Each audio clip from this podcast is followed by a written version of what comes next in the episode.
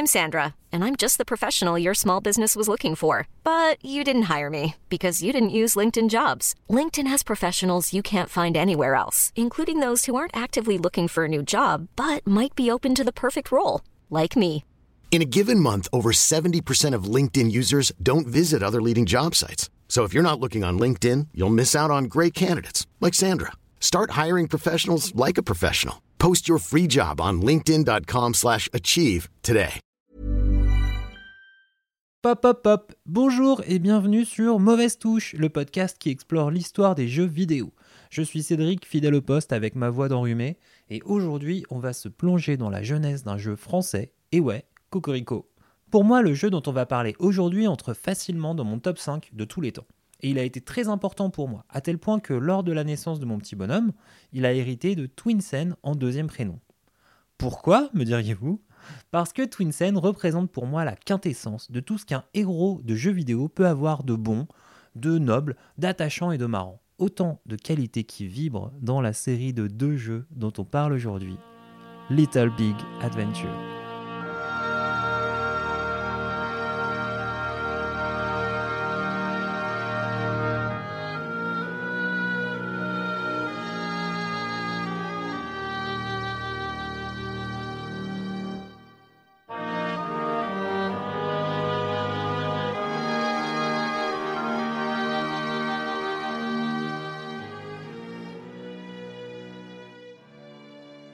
Little Big Adventure, ou LBA de son petit nom, est une série de deux jeux sortis respectivement en 1994 et en 1997, le début de la grande ère du PC.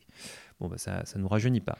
En même temps, le jeu le plus récent qu'on a traité sur Mauvaise Touche jusqu'à présent est sorti en 97. hein. Coucou les grabataires, ce podcast est pour vous. Il y a 25 ans, je m'en souviens, j'avais acheté le premier LBA au bac jeux vidéo de Auchan de Fontenay-sous-Bois pour 99 francs à l'époque principalement parce que j'avais été hypnotisé par l'illustration de la boîte du jeu, les grosses boîtes PC euh, rectangulaires de l'époque. Elle représentait un personnage mystique, un petit peu cartoonesque, vêtu d'une longue robe bleue, il avait un sabre à la main et il survolait à dos de dragon un paysage désertique sur lequel dans le fond on entrevoit un temple oriental. Et j'étais fasciné par ce titre, Little Big Adventure, qui en soi portait un petit peu la promesse de découverte et d'imaginaire que cherchaient en vrai tous les gosses comme moi qui s'usaient les yeux devant des jeux vidéo d'aventure quoi. Sauf que, anecdote euh, de geek de l'époque, quand je rentre chez moi et que je mets le CD-ROM dans mon fidèle Pentium 133 MHz, overclocké à 166, avec mes 4 mégaoctets de RAM en barrette couplée, je m'aperçois que le jeu ne se lance pas sur Windows 95. Et non, il fallait le lancer sous DOS, le système d'exploitation en commande texte qui vivait sous la surface des premières versions de Windows. Bref, je vous épargne les détails, mais ça nous a littéralement pris des semaines avec mon meilleur pote Denis pour défricher les bases des commandes DOS et enfin juste réussir à lancer le soft. On avait vraiment eu le temps de bien saliver sur ce qu'il allait avoir dans le jeu derrière. Situé en périphérie d'une galaxie peu fréquentée, Twinsun est un planétoïde récent. Mu d'une lente rotation sur lui-même, c'est un monde stabilisé entre deux soleils. Le jeu commence par une image qui représente une planète entre deux soleils. La planète c'est Twinsun et elle est habitée par quatre espèces qui vivent en harmonie. Les beaux, les lapichons, les quetch et les bouboules. Parce que à l'époque, t'as pas non plus une grosse euh, variété euh, polygonale qui permet de faire beaucoup de formes, donc ils sont tous assez simples. Puis le jeu nous apprend qu'un tyran a pris le pouvoir sur Twinsun. C'est le docteur Funfrock. Et il a instauré une dictature policière mondiale et il fait régner la terreur sur la planète entière grâce à une armée de clones robots. Le docteur Funfrock a fait déplacer toute la population de la planète dans l'hémisphère nord, pendant que l'hémisphère sud de la planète devient le siège d'étranges expériences scientifiques. Au milieu de cet état policier, la résistance passe le message que l'ancienne déesse de la planète, Sendel, va les aider. L'intro se termine sur une cinématique en 3D typique de 1994, quoi. c'est-à-dire qu'aujourd'hui elle fait vraiment peur, mais qu'à l'époque c'était assez magnifique. Euh, D'un jeune personnage humanoïde en robe bleue, de l'espèce des Quetch, assis tout en haut d'une montagne et qui a l'étrange vision de l'explosion de la planète. Et là le jeu commence immédiatement. Il s'agit d'un soft en 3D isométrique, donc en vue du dessus. Le jeune Quetch de la vidéo est au centre de l'écran, enfermé entre quatre murs dans une tenue de prisonnier. Le garde apparaît pour l'engueuler. Détenu Twinsen, cessez de vous agiter. et descend pour le taper, simplement, ok, on est dans un état policier quoi. C'est le moment où on assomme le garde, on lui pique la clé et première euh, étape de ce jeu, il faut s'évader de la prison. Le jeune Quetch que l'on dirige est évidemment Twinsen et Little Big Adventure commence. Cette introduction au premier LBA est très révélatrice de l'état d'esprit avec lequel la toute jeune entreprise Adeline Software a conçu ce jeu. C'est un mélange entre des graphismes et des personnages tout en rondeur et un ton très mature qui vraiment enfin, évoque l'occupation. Le tyran de cet univers, le Dr Funfrock, est d'ailleurs directement inspiré de Jean-Marie Le Pen, avec qui il partage euh, son physique euh, tout en rondeur, son accent et une référence directe sous la forme d'un ancêtre de Funfrock qui s'appelle Le Borgne. Le ton est donné, on est donc dans un jeu qui a envie de vous faire vivre une aventure, mais aussi de vous faire réfléchir sur ce qu'on veut faire de notre monde. LBA sort à une époque où tous les gros hits de jeux PC sont trustés par des jeux d'horreur, des jeux adultes, avec des hectolitres d'hémoglobine.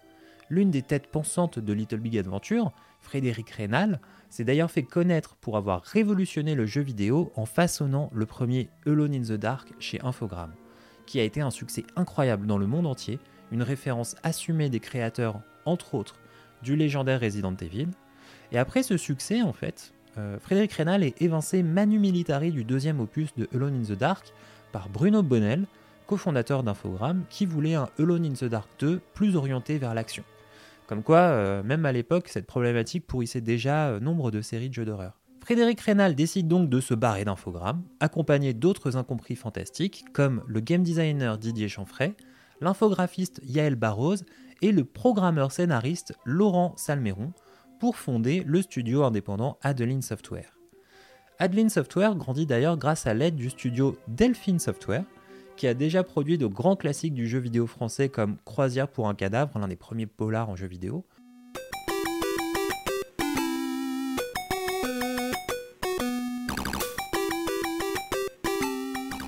L'incroyable Another World d'Eric Chahi.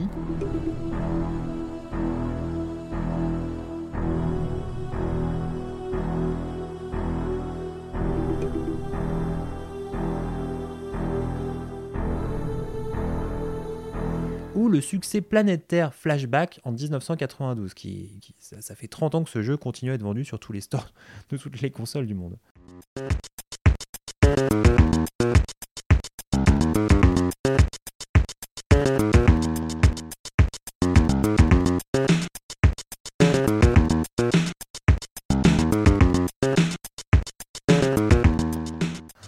L'anecdote, Delphine et Adeline étaient les prénoms des filles de Paul de Senneville, qui était le président et financier de ces deux studios. Le but de cette Dream Team qui se barre d'infogramme, créer une toute nouvelle licence qui va faire la part belle à l'imaginaire, à la fantaisie et à la découverte. Façonner une véritable fable qui va prendre la forme d'un voyage autour du monde, portant l'idée que pour sauver la planète, il faut aussi aller à la rencontre de ses habitants, à travers ses déserts, ses villes, ses montagnes, ses égouts même, et les aider tout en reliant le sérieux des thématiques et la chatoyance cartoonesque des décors par un humour omniprésent, parfois loufoque, qui agit comme une sorte de glu dans ce gros patchwork d'influence. Et au centre de tout ça, un héros pas comme les autres, un personnage qui est simple, sympa, marrant, avec une drôle de couette au sommet de la tête, ce bon vieux Twinsen. En 1994, tout ça semble aller à l'encontre des tendances du moment dans le monde du jeu vidéo PC les joueurs attendent la sortie de Doom 2 et de Rise of the Triads, qui est développé par les équipes du jeu de shoot Wolfenstein. Mais l'équipe d'Adeline Software voit également en LBA une façon de prouver aux patrons de toutes ces grosses boîtes de grosses licences qu'elles se plantent complètement en se concentrant uniquement sur l'action et la violence pour leurs grosses sorties. C'est aussi évidemment un pied de nez à leur ancien employeur Infogrames, qui s'apprêtait à pourrir vraiment littéralement, année après année, la belle performance du premier Alone in the Dark avec des jeux de plus en plus inconsistants. Frédéric Reynal gagnera d'ailleurs un procès en 2016, le tribunal de Lyon confirmant son statut d'auteur de Alone in the Dark 1 et renvoyant une note bien salée à Atari, racheteur d'infogrammes, pour quasiment 25 années de contrefaçon de droits d'auteur. Donc bim dans les dents, et voilà. Little Big Adventure naît donc dans ce contexte, une envie très sérieuse d'humilier la strate des grosses boîtes de jeux vidéo, avec un soft et une aventure qui a l'antithèse de toutes les grosses sorties du moment un jeu aérien, un jeu feel good, où on combat une dictature malsaine inspirée des problématiques de la vraie vie politique française pour faire triompher l'ouverture, la fraîcheur, l'entraide entre tous ceux qui résistent à tous les dictateurs du quotidien. C'est vraiment un cri de ralliement, un cri d'amour game design d'aventure avec une véritable envie de donner de la joie à ses joueurs, tout en se payant le luxe d'être considéré à l'époque comme le plus beau jeu du monde, avec une réception critique de classe mondiale. Le jeu fait également date sur le marché américain, dont une critique dithyrambique dans le magazine américain Edge, qui doit encore faire la joie de ses créatrices. Little Big Adventure brille aussi tout particulièrement pour moi par la qualité de ses musiques. C'est le compositeur autodidacte Philippe Vachet, 29 ans à l'époque, qui est aux commandes. C'est également un ex de l'équipe Alone in the Dark qui a décidé aussi de quitter Infogrames pour rejoindre Adeline Software sur le projet Little Big Adventure. Philippe Vachet n'a composé que pour une poignée de jeux dans sa carrière, et même s'il s'est déjà fait connaître internationalement pour la bande-son de Alone in the Dark, son travail dans LBA est une véritable pierre angulaire dans la composition occidentale pour les jeux vidéo. Il offre avec Little Big Adventure des orchestrations symphoniques d'un niveau qui a encore été rarement atteint à l'époque, et qui tranche d'emblée avec toutes les productions japonaises, et qui se paye même le luxe de quelques années d'avance sur la composition pour univers fantastique des maîtres japonais du genre.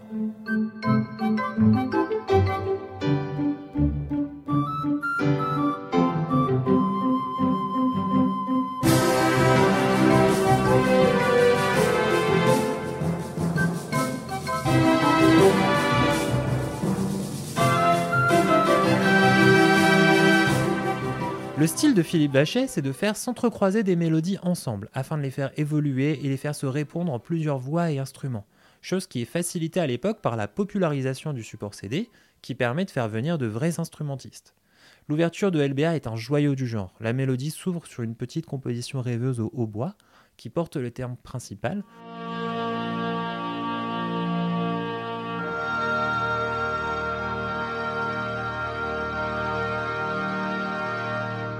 avant de se faire emporter net par des cuivres qui sonnent en quelques coups la fin proche de la planète.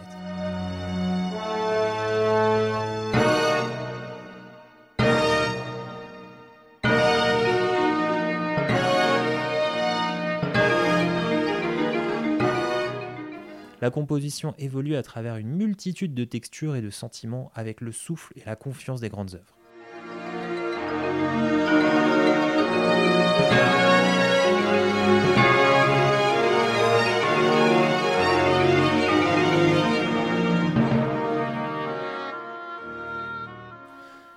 Vacher a déclaré qu'il avait été extrêmement heureux de travailler sur Little Big Adventure, car la richesse du monde de ses habitants et de son propos lui donnait une grande inspiration.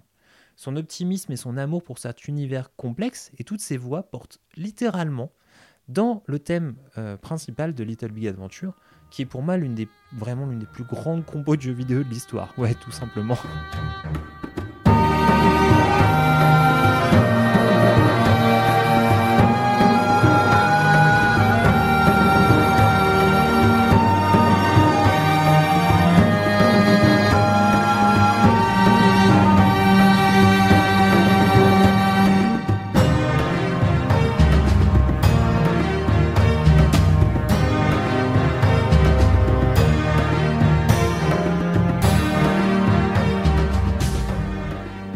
LBA est un jeu, et c'est sans doute assez rare pour le signaler, qui a su garder dans son propos toute l'honnêteté et toute la candeur qui ont mené à sa création. Les débarqués d'infogrammes avaient beau être brillants, un tel niveau de maîtrise graphique, technique, narrative, musicale et de game design reste ultra rare pour un second projet. À notre époque où les studios de jeux vidéo indépendants regagnent leur galon, faisant parfois figure de star aux côtés des grands, il ne faut pas oublier que c'est aussi grâce à des pionniers comme l'équipe de Frédéric Rénal et Didier Chanfray qui se sont imposés, qui ont innové, qui se sont battus, qui sont parfois fait virer pour leur amour du beau jeu. LBA à l'époque, c'est le fruit d'un renouveau, d'une envie de la part de l'équipe d'en découdre avec son époque et de prouver que le jeu vidéo est divers, ouvert, inclusif, même en 1994. Et non juste le terrain de jeu de quelques gros bonnets qui comptent imposer le même produit à nauséam au marché, histoire de faire rentrer du pognon. C'était aussi une façon de montrer que le public, lui aussi, par son goût et son choix pour ce genre de soft, peut être un héros humble et moderne, que chacun d'entre nous peut être un Twinset. Little Big Adventure atteindra plus de 350 000 jeux vendus en 1994, ce qui est un chiffre extrêmement rare à l'époque pour un jeu PC. Et il sera également porté sur PlayStation, signe de consécration, ce qui laissera une paix royale à Adeline Software pour se lancer dans une suite encore plus riche et foisonnante, sortie en 1997, mais que je garde pour un futur épisode. Merci d'avoir écouté ce nouvel épisode de Mauvaise Touche, j'espère qu'il vous a plu. N'hésitez pas à vous abonner, à lâcher des étoiles, des commentaires sur Acast, Apple Podcast ou tout autre euh, de vos applications de podcast favorites. Je vous envoie plein de bonnes vibes et bye bye, on se voit au prochain épisode. Tchuss